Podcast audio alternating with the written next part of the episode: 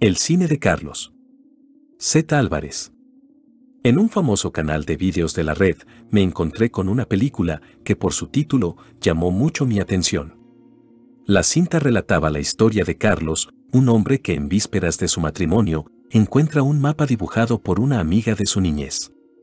Con nostalgia y curiosidad decide seguir el rumbo trazado y las indicaciones lo llevan a una casa.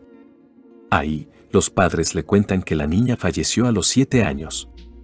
Tiempo después, Carlos regresa para darles la tarjeta que alguna vez escribió su amiga y entonces se encuentra con una inusitada sorpresa. La película en cuestión era La muñeca reina del director Sergio Olovich. Una cinta filmada en 1971 y que contaba con la participación de Enrique Rocha, Ofelia Medina y Elena Rojo. Desde el principio, la historia me resultó muy conocida porque muchos años antes yo había leído ese cuento. Un relato del mismo nombre y escrito por Carlos Fuentes. Como es sabido, Fuentes fue un exitoso y prolífico escritor que perteneció al grupo del denominado Boom Hispanoamericano, una agrupación literaria constituida por Mario Vargas Llosa, Gabriel García Márquez y Julio Cortázar. En los trabajos de este singular personaje destaca principalmente su compromiso político y social. Sus obras han sido traducidas a varias lenguas y han marcado la historia de la literatura universal. Entre lo más relevante de su literatura se encuentra Aura, La muerte de Artemio Cruz, La región más transparente, La cabeza de la hidra, Terra Nastre y Gringo Viejo. Este importante narrador también fue un devoto y apasionado del séptimo arte, que preparó numerosas adaptaciones al cine, creaciones suyas y de otros autores.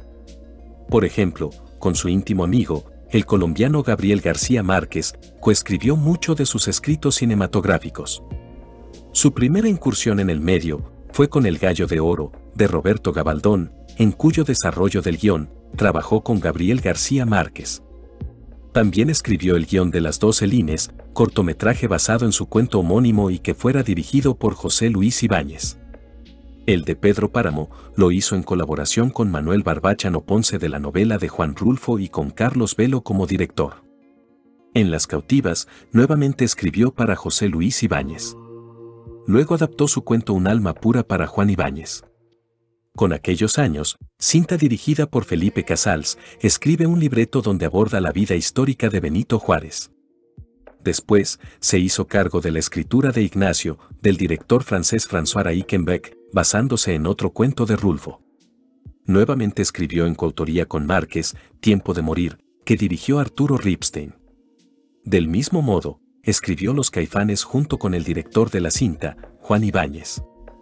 En 1985, Jorge Alitriana realizó el remake de Tiempo de Morir y en 1997, el escritor participó como guionista del documental Rubén Jaramillo, 1900-1962 de Óscar Menéndez.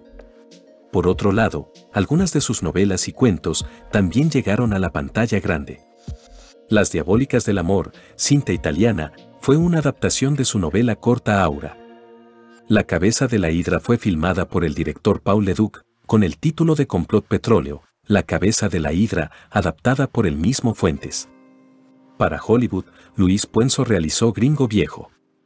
También Sergio Olovich adaptó y filmó el relato Muñeca Reina y Orlando Medino hizo el mismo proceso con el cuento Vieja Moralidad.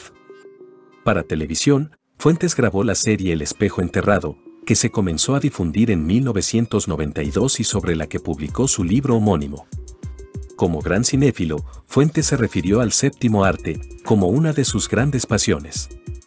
Él cuenta que le gustó el cine desde la infancia. Desde que vio por primera vez a Greta Garbo. Entonces, se convirtió en acérrimo admirador de la pantalla grande.